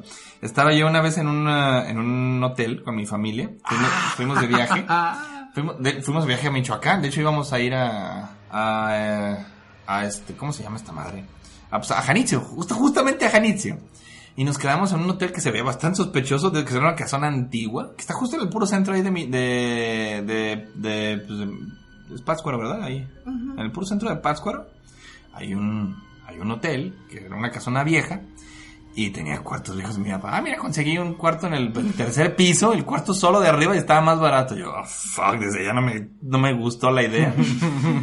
y era un cuarto enorme. Era, era un cuarto dividido así como en dos cuartos. Era un cuarto grande, donde se quedaron mis papás, con una cama matrimonial, y cruzando una puerta había este, dos camas individuales, con una cómoda y una lámpara en medio. Ahí nos quedamos mi hermano y yo. Entonces, yo traía, todavía en esos tiempos había Walkman, yo traía mi Walkman de CD y estaba escuchando mis canciones. se me llamaba estaba- Disman, ¿eh? Disman, perdón. Y, Disman. Ok, También yo tú- tuve Walkman. No, pero es que, o sea, Wallman de CD, pues no. Bueno, Ah, ok. no, de CD el Walkman no de CD ese. se llamaba Disman. Bueno, yo traía uno de esos y, y estaba oyéndolo y de repente como entre la música y todo que me está quedando dormido escuché a mi hermano. Así dijo, "Eh". Y yo, ¿qué pasó? Así me quité los audífonos. ¿Me estás hablando? Me dijo, ¿no escuchaste? Y yo, ¿qué? Y escucha, escucha. Y de repente nomás escuché. "Ah". Así, así como lo estoy haciendo. Así. Y se escuchaba, o sea, de- del lado donde estaba mi hermano. Y dije, no mames, eres tú, obvio, obvio que eres tú. Oye, no, y por- porque también, digo, paréntesis, tú, a tu hermano le pasa mierda y media. Ah, sí, sí, a mi hermano le pasan un chingo de mamadas, es el pedo. Y a mí sí me da miedo él. Entonces, este, de repente estaba yo, eh, le dije, no mames, eres tú. Y, él me dice, no, no soy yo. Y mientras él me dice, no soy yo, se, no soy yo, se escucha así al mismo tiempo. Y dije, no mames, no es él. O sea, él obviamente lo escuchaba de mi lado, o sea, en, el- en la cómoda en medio. Entonces, prendo la luz que está en medio de los dos. Y en cuanto prendo la luz, se deja de escuchar. ¿Apago la luz? Ah, prendo la luz. Y no se oye nada. Y nos quedamos un rato, mi hermano yo nomás viéndonos. Y así como sin saber qué chingos hacíamos. ¿Apago la luz? ¡Ah! Y que salimos como pedo de la habitación los dos porque se escuchó bien recio. Y nos quedamos con el cuarto de mis papás. Ya no, ya no pasamos ese pinche cuarto otra vez. Así de fácil. mames. Y eso fue lo que me pasó a mí. No sé por qué siempre que cuentas esa historia me acuerdo de, de, de, de- de- de un pinche cortito de, de, de, de Porky Silvestre, que también es como la misma onda que están en un hotel. Pero el que está viendo los pinches rusos es el Silvestre. Está así, y, y Porky bien tranquilo. Y el Porky, déjame dormir, hijo de tu puta madre. Y el otro. Ah, buenazo, Sí, siempre me buenazo acuerdo esa caricatura, eh, muy buena. Sí, me acuerdo. Es de la serie de Pato Lucas Cazamonstruos, Es correcto. buenazo esa caricatura. Eh, Sí, es una serie de cortitos de, de- que por alguna razón emparejaron a Porky con Silvestre y quedó de poca Y madre. y en ese momento Silvestre era gato. ¿no? Era como Hablaba. un gato, no sí, no hablaba, hablaban nada. era gato, Era, tal era cual. raro esas caricaturas, pero Sí. estaban bien chidas. Y le pasaban por cosas sobrenaturales, lo cual era más chido, extraterrestres, fantasmas Sí, y siempre, así. siempre era eso. Ahorita que estabas contando eso, no sé por qué, bueno, recordé varias historias, pero recordé una que me contaba mi papá, que era eh, en el pueblo precisamente que es San Sebastián, en el Estado de México, cerca del lago de Zumpango. Eh, pues en la época del abuelo, dicen que había un nahual que se robaba, o sea, veían un animal muy grande que venía y se robaba cosechas, se robaba ¿Qué cosas, era? mataba perros. Eso te dice, pero, pero, pero ¿qué figura era del animal? ¿Un perro o qué? Pues decían que parecía como un perro, pero muy enorme. Pe- ¿Y, y no, no, no iba en dos patas? Porque ya ves que dicen que los nahuales son perros que andan en dos Ah, patas. Ajá, o sea, el abuelo decía, el abuelo era un, el de mi papá, era una persona muy alta y dice, y arriba de su caballo, o sea, imagínense la altura que tenía, que un día el perro se paró y le puso las patas en el pecho. Entonces, bueno, cosas de ese tipo. El chiste es que un día lo ven ahí entre los campos y le disparan. Va uno de los peones y pum, le, le dispara y se muere. Y van, y cuando van a recoger al animal, era una persona, era un viejito. Verga. Entonces dijeron, ¿qué pedo? Y pues tenía el balazo ahí. Y alguien les dijo, no, traigan una bala de plata y remátenlo porque es una y se va a levantar. No, ¿cómo lo van a rematar? Ya lo mataron, ya levántenlo. Dice que por ahí gente acomedida, ay no, pues hay, ya ven las señoras de rancho, ay, hay que darle santa Carmen sepultura. Así, así, ay, hay que darle Ay, santa. mijito. Ay, mijito, hay que darle santa sepultura. Pues el abuelo, o sea, antes se acostumbraba en, la, en los pueblos velar a las personas. Tenían esas mesas de madera largas que solamente le ponían como un mantel, ponían a la persona ahí sus cirios y ya después a la chingada, ¿no? Vámonos. Pues el abuelo prestó ahí un zaguán para que pusieran una mesa y ahí pusieran todo. Entonces ahí lo pusieron y lo estaban velando en la noche. Dos, tres fulanitas de esas de Rosario de ahí del pueblo y la abuela, el abuelo y uno, un par de peones. El chiste, pues no tenía familia el viejito. Ni sabían quién era, ni de dónde, ni nada. El chiste es que estaban acá, este, velando. Empiezan a rezar el rosario. Ya era de noche. Se abre la puerta de un chingadazo. Se mete el chiflón, les apaga el- todos los cirios y las velas que tenían prendidas. No había luz en el rancho. El gritadero de las señoras, el corredero y todo. En lo que empezaron a prender otra vez las velas, el cuerpo ya no estaba. Verga. Entonces, pues, Uf, qué miedo. Así Bueno, hubiera estado más cabrón que no, que no apagar la luz y que no de repente se prendiera. Ah, páseme una canelita. Tengo una pregunta con eso. En los pueblos siempre hay como un grupo de mujeres dedicadas a rezar los rosarios, ¿verdad? Y a llorar, son las plañideras. ¿A eso se contrataban para que fueras a llorar. Sí. Ay, contrátense unas Sí, plañideras. no, iban las mujeres cállate, cállate. En, en que- en Querétaro hay un concurso de plañideras. ¿Neta? Sí. Ah. Gana la que llora más cabrón, más fuerte, con más sentimiento y más tiempo. Así como contratan paleros en el show del hipnotista este cosa. Sí, sí, sí, sí, sí, sí, sí, duérmase. Y ahora, recordé otra historia. Bueno, no sé si alguien vaya a contar alguna otra historia. Ah, la, una. la- la- las mi- la- la única que tengo de lo único que me pasó es nada comparado con esa. Cuéntame, quiero que sea una de usted para, ir así como... sí, sí, sí, vamos a- cuéntala, Tú cuéntala. estabas ahí cuando pasó. Ay, a ver, una vez, este, una amiga de nosotros, Liliana. Ah, en lo de su- yo no estaba en los casas. Yo me ¿Cómo había ido. No, tú fuiste esa vez. A ver. Eh, su, su papá se había ido a vivir a una, a una casa en Chapala, en, el, en un lugar que se llama el Cerro del Tepalo. Y son unas casas así estilo gringo, que están como en una especie de coto. Y mm, normalmente pues así son como casas que los gringos hacen para irse a morir ahí. Entonces, este, el señor rentó esa casa, estaba amueblada, o sea, nomás la rentó para estar ahí un tiempo, creo. Total, un día nos invita, ah, quédense aquí, la casa estaba enorme. Y nos quedamos y éramos un chingo de gente, porque ella invitó a sus amigos y sus hermanos de ella también invitaron a más amigos, entonces éramos un montón de raza. Y ya en la noche estamos jugando un juego de mesa, no acuerdo cuál. Y haz de cuenta que estaba o sea, se supone que estaba tan seguro que ni siquiera le ponían seguro a la puerta porque había guardias en el acceso y todo. Entonces estábamos jugando en la mesa y había ella- había un- la sobrinita de ella, estaba chiquita, creo que tenía como 3 o 4 años. Este se había ido a dormir ya porque eran como las 10, 11. Entonces estábamos jugando y de repente así de reojo yo me asomé hacia donde estaba la puerta y yo te juro que vi una persona, o sea, una mujer, pero así de negro, así caminar. Y yo soy una persona... Escéptica eh, completamente. sí, sí, sí, o sea, bueno, no completamente, pues, pero los fantasmas no son mi hit, yo soy más de aliens. Este, pero bueno, el pedo es que yo la vi pasar así, pum, o sea, una persona. Entonces de momento dije, bueno, de reojo vi. Entonces volteo a la mesa y veo. Y empecé a ver. Tun, tun, tun. Están fulano, fulano, fulano, fulano, fulano. Según yo estamos todos aquí. ¿Quién chingados falta? Entonces después cuando reaccioné dije, oye, este... ¿Falta alguien? Porque vi una mujer pasar por ahí. Entonces, de momento, no, estamos todos y se ponen como locos. Y entonces la, la, la, la, hermana de, de, de se para y dice, no manches, la, la niña. Entonces corre hacia el cuarto porque haz de cuenta que estaba la puerta de, de, de- de entrada donde yo vi pasar a la sombra y el cuarto donde estaba la niña estaba hacia un lado. Ay.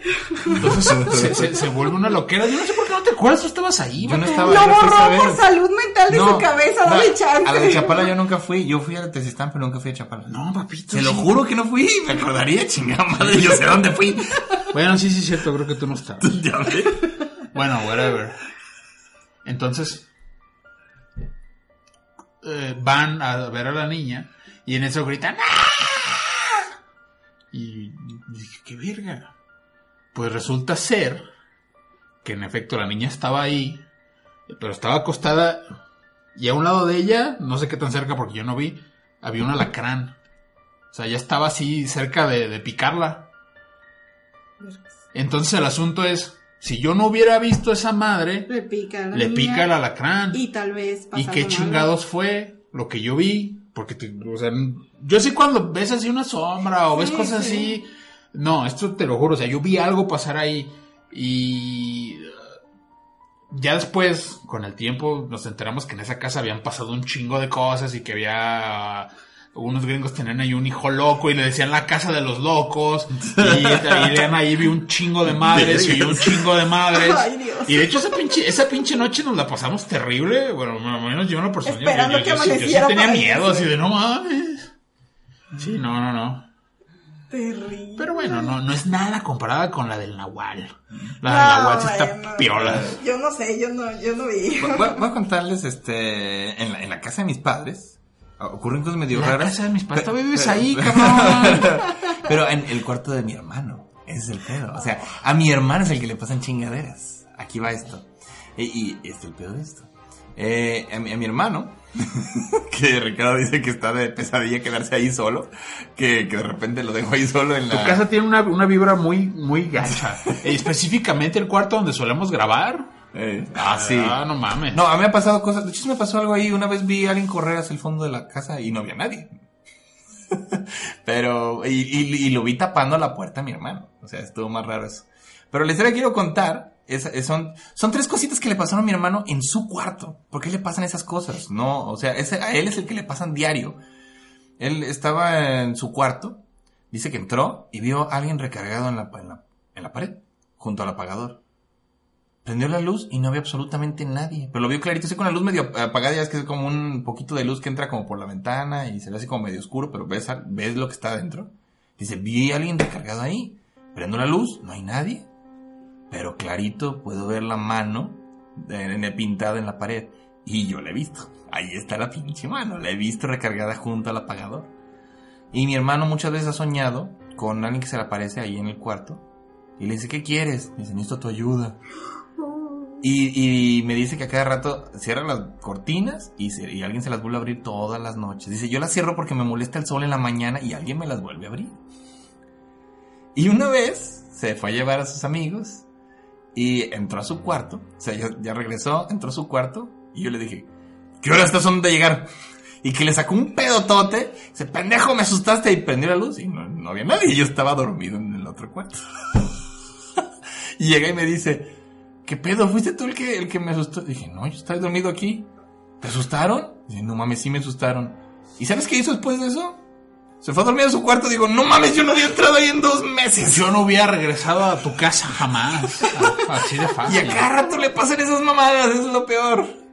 Pero pues sí, esas son las cosas que le pasan a mi hermanito. En su cuarto nada más, porque en toda la casa le pasan cosas y en muchos lados. En hoteles, se le ha aparecido este, un amigo que está muerto de él. Se le apareció. O sea, y no, no, no, cosas así. Maratonearon en Netflix. Un día deberíamos... Maratoneo Netflix con un fantasma. Ah, Está sí. bien cabrón. Sí, sí, un día, un día, un día voy a, eh, traerlo para que contara esa historia. Está cabrona. Pero bueno.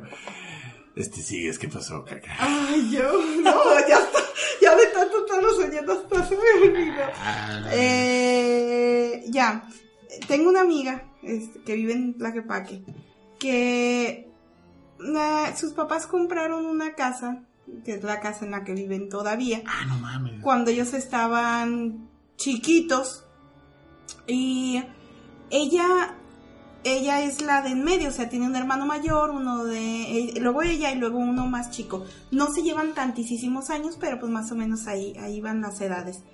Y eh, ella siempre tenía un sueño recurrente cuando su hermano el más chico estaba pequeño de que mm, lo, lo agarraba, o sea, tenía el sueño recurrente de que ella entraba a la cocina y estaba una mujer cocinando a su hermano en una olla. O sea, en una cazuela lo tenía en el fuego y el niño lloraba. Y bueno, eh, despertaba llorando siempre eh, con eso. Siempre que entraba a la cocina y la mamá de ella estaba cocinando, ella no quería que el niño entrara. Y les estoy hablando de que era una niña que apenas si estaba en la, entrando a la primaria, tal vez. Entonces ella lo, retiraba de la cocina. Tenía como ese trauma. Un día, eh, dice que dormida, tenía su cama pegada a la pared y estaba dormida de ese lado y se gira y cuando se gira pegada a la pared, abre los ojos y ve a una mujer fea acostada ahí a un lado de ella y pega el grito y los papás van y le prenden la luz y qué tienes y es que vi una mujer y vi una mujer y, y así y asado y les describe y cómo estaba y todo eso. Y les dice que ella seguido soñaba, que era la, le decía a su mamá, es que estaba soñando, no, ella estaba despierta, ella seguido soñaba esa persona, esa mujer, y la soñaba en la cocina, pues haciendo cosas, ¿no? Cocinando y como arrastrando cosas, bueno. Resulta que cuando ya estábamos, cuando entramos a la universidad, los papás remodelan la casa para hacerla más amplia. Entonces escarban en la cocina para ampliar un baño que tenían y se encuentran un costalito lleno de huesos chiquitos. Entonces, pues, ¿esto qué es, no? Y, preguntaron y efectivamente decían Seguramente es pollo. que en esa casa vivió una mujer mucho tiempo antes, que una, decían los de por ahí, los vecinos que ya eran las viejitas y eso, que vivió una mujer ahí en esa casa o no sé. El chiste es que agarran ese costalito de, pues, ¿qué hacemos con esto? Pues no lo podemos dejar ahí, no lo podemos tirar a la basura, no lo, pues hay que quemarlo. Lo ponen y le prenden fuego y dice que era un costalito así de nada y que lo prendieron y empezó a arder y de pronto ¡fum! así como si hubieras abierto una llave de gas, así y ya se consumió esa cosa de ahí. Y se acabaron las pesadillas. Y se acabaron las pesadillas, porque hasta entonces todavía tenía pesadillas. ¿No era, ¿No era la que, la que decía que tenía cara de puerco? Ah, no, es que esa misma ¡Ay, en una casa, de, en, en, otra casa de una, de una tía. Casa en la cual, por cierto, una vez fuimos a una pinche fiesta de Halloween y a nosotros nos reservaron el área donde se desarrolla esta historia. ya, ya me enteré yo después, no mames. a trabajar ahí en unos días oh, más oh, para un evento. No, no, no, o sea, es una casa muy especial. Cuando estaban, es una casa muy antigua, antiquísima. ¿Tú has estado ahí? Sí. Ay, sí. Sí has estado ahí. De hecho, todos, todos los presentes hemos estado ahí. Es una casa muy antigua que tiene un zaguán y un patio. Pues para no hacerse la larga, resulta que iban a visitar a la tía cuando ellos estaban chicos. Y cuando su hermano, el mayor, era un niño muy chiquito, tenía, tiene esa casa la parte de atrás, era como esas casas que tiene, les digo, un zaguán, un patio y atrás como unos corrales así enormes. Ahí era donde estábamos nosotros en esa fiesta. en unos bueno, ya no era corral porque ya lo habían cortado, pero antes eran unos corrales así para tener animales y todo eso. Resulta que se iban los primos, entre ellos el hermano mayor de ella, a jugar y una vez dicen que regresó llorando el niño y que decía, ¿qué tienes? Es que la señora de la cara fea me asustó. ¿Cuál señora de cuál? La señora de la cara fea y la señora de la cara fea. Así quedó. a ella, por miedo de la historia que escuchó de su hermano alguna vez, nunca le gustó ir a jugar allá. Pero luego tiene su mamá, su hermano el más chico, y ya ellos ya estaban más grandes y un día se va a jugar atrás y el niño regresa llorando diciendo que la señora de la cara fea lo había asustado. ¿Qué pasa? Que después en algún punto hablan con un historiador de ahí de Tlaquepaque o no sé qué pasó, que les dijo que en esa casa vivía, ah bueno, antes de esto, eh, le venden a un restaurante que se puso a un lado de la casa, le venden gran parte de los corrales. Y ahí en esos corrales el restaurante aprovechó para poner los juegos de los niños. Y siempre los niños volvían a, casa, a la mesa de los padres llorando diciendo que la señora de la cara fea y los niños los habían asustado. Entonces, ¿qué hizo el restaurante? Quitó los juegos de ahí y los puso en el estacionamiento ahí a un ladito y bueno, remodelaron. Pero siempre, siempre la misma historia. Pues resulta que después de tiempo, con un historiador o no sé, se enteran que en esa casa vivía una señora y un señor que era lechero, tenían vacas y tenían puercos en la parte de atrás, y que al señor lo colgaron en un árbol que está ahí atrás, una muchedumbre, porque se enteraron que roba, o sea, que robaban niños, de, se iban a robar niños, yo me imagino que no de por ahí, sino de otro lado, y les hacían cosas malas a los niños y los mataban a final de cuentas y los enterraban ahí. Y a la señora también no sé qué le pasó, el chiste es que eso no, algo le hicieron a la señora en la cara, o sea, los mataron por lo que se enteraron que les habían hecho. Y pues ya eso se enteraron después y ahí está la casa, ahí hicieron una fiesta, Y ahí estuvimos como fuimos, tres horas. y ahí vimos cosas raras también A ese día, madre. entonces bueno. Ya estamos platicando muy Total. tranquilamente. este, Usted, usted y yo, y la señora cara de puerco también que estaba ahí. Sí. Tra- Traía un cotorreo esa de la, de la cara, de la cara de puerco. Pero ¿por qué entonces, por qué me acordé de lo de la cara de puerco? Porque tenían puercos y decían, cuando le preguntaron Eh. al niño que, que por qué cara fea, decía que era una cara como Ah. con una nariz de puerco. Changos. Verga. Vergas. ¿Usted tiene otra historia, Lito? No, ya qué chingados, ya. Vámonos a mi casa ya. Quédense allá a dormir porque yo vivo solo y está de la chingada. ¿Puedo, puedo animar, puedo tratar de animaros con una historia, la historia de terror que le conté a mis alumnos? ¿Será...? Ah, la del que De- ponchó. Pero no tiene mucho, mucho caso porque el chiste es verte cuando cuentas esta historia. Ok, es que hago una cara con esta historia y si no, no tiene tanto chiste. Pero esta es buena historia. Ok, ya para cerrar. Puedo, puedo contarlo más para, para dar una idea, pero bueno, sí, es este... Esto no es una historia de terror, pero sí tiene que ver con eso. Estábamos en Halloween y... eh, estábamos por Halloween y, y tenía yo un par de alumnas, estaban chiquitas, estaban como de seis años, así chiquitas.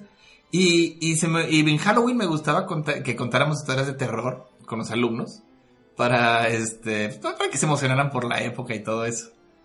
Y nos poníamos a dibujar calabazas y cosas así, era como diversión. Y se me ocurrió. Y hay una historia que, que contábamos cuando que estábamos en la primaria, que era, eh, es una historia muy típica que cuentas de que, de un supuesto taxista que recoge a una viejita en, un- en, este, en una calle oscura y la lleva a un cementerio y que es para llevar a los huesos o algo así. Y cuando voltea el taxista ya no está Ya la está, viejita. ajá. Entonces el taxista se va y este, y voltea de nuevo y de repente ve a la viejita otra vez en el retrovisor. Y, y entonces te dice, ay, pero pensé que usted se había bajado. Y la viejita le dice, sí, pero es que yo estaba muerta. Y, y grita ese, grita ese es que estaba muerta. El punto de la historia es alargarla lo más que puedas, meterle detalles. A mí me gusta meterle cosas como Y ya que... que se. Como un chiste de Polo Polo. Sí, es, es meterle que, no, que está en el panteón de Mezquital. Eh, y dice- me puede llevar dice panteón de la viejita. Belén. Lo voy a. Le voy a pintar mi caballo verde. Sí, algo así. Y, y el chiste es alargarla y al final sacarles un pedo. Es el, es el punto de la historia, al final nada más gritar así. La Es que viejita ya dijo, estaba muerta. ¿Cogemos? Dijo la viejita. Y fue lo que pasó. Estaba yo contando a, mi- a- a mis alumnos la historia y estaban bien asustadas, pero estaban así, con los ojos así pelones, nomás no me dejaban de ver todo Se el rato. poncharon. No, pero es que. No, pero ahí va, es que estaban así todas bien asustadas, asustadas todo el rato de la historia. Y de repente les dije ya para el final, pero entonces señora, pensé que usted se había bajado. Es que yo estaba muerta. Y cuando dije muerta, la- volteé a ver, pensé que iban a gritar. no gritaron. Implotaron. Implotaron. Así como que se torcieron hacia adentro, así como que se empezaron a torcer así. Se le chuparon los labios para adentro, así igual los cachetes y nomás voltearon los ojos al revés. Dije, verga, los voy a importar estas dos mocosas. Si se hubieran estado tomando algún refresco, un jugo, yo creo que sí les... No, qué chingados, les da diabetes. Así que pedo, le saqué- me sentí mal por haber hecho eso porque sí, la, la pobrecita, yo creo que sí le saqué un pedotote. Pero después ya que pasó, se cagaron de risa y sí les dio un chingo de... Pero es que... es- Qué risas, sobre todo en la noche, uff. La, la- las risas que se hubieran aventado ese día. Entonces ya para que se relajen los, los, los- los que nos están escuchando. no mames. Espero que nos hayan escuchado de noche. Y así termina nuestro especial de todo el mes de octubre y noviembre para las cosas de miedo, de Halloween y Día de Muertos. Muchas gracias, Caterina.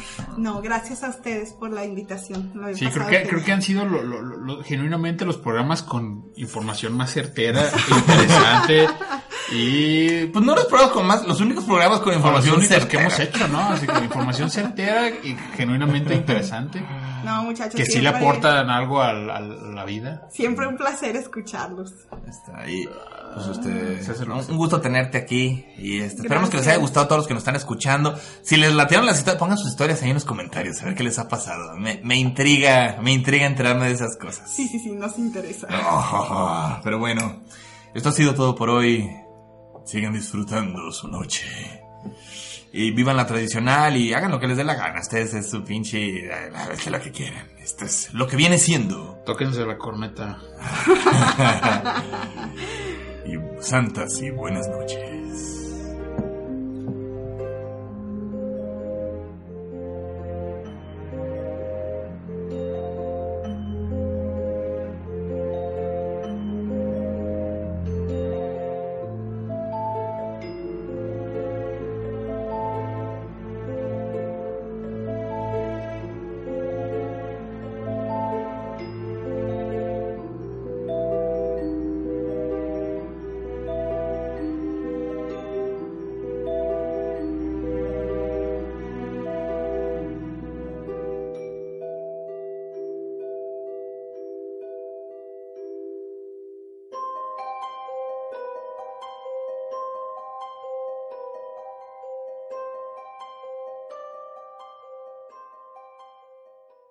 Como nuevo cliente de Western Union, puedes disfrutar de una tarifa de envío de 0 dólares en tu primera transferencia internacional de dinero en línea. Envía dinero a los tuyos en casa de manera rápida, fácil y conveniente. Visita westernunion.com o descarga nuestra app hoy mismo y tu primera tarifa de envío corre por nuestra cuenta. Aplican ganancias por cambio de moneda. No disponible para tarjetas de crédito y envíos a Cuba. Servicios proporcionados por Western Union Financial Services Inc. NMLS 906983 o Western Union International Services LLS NMLS 906985.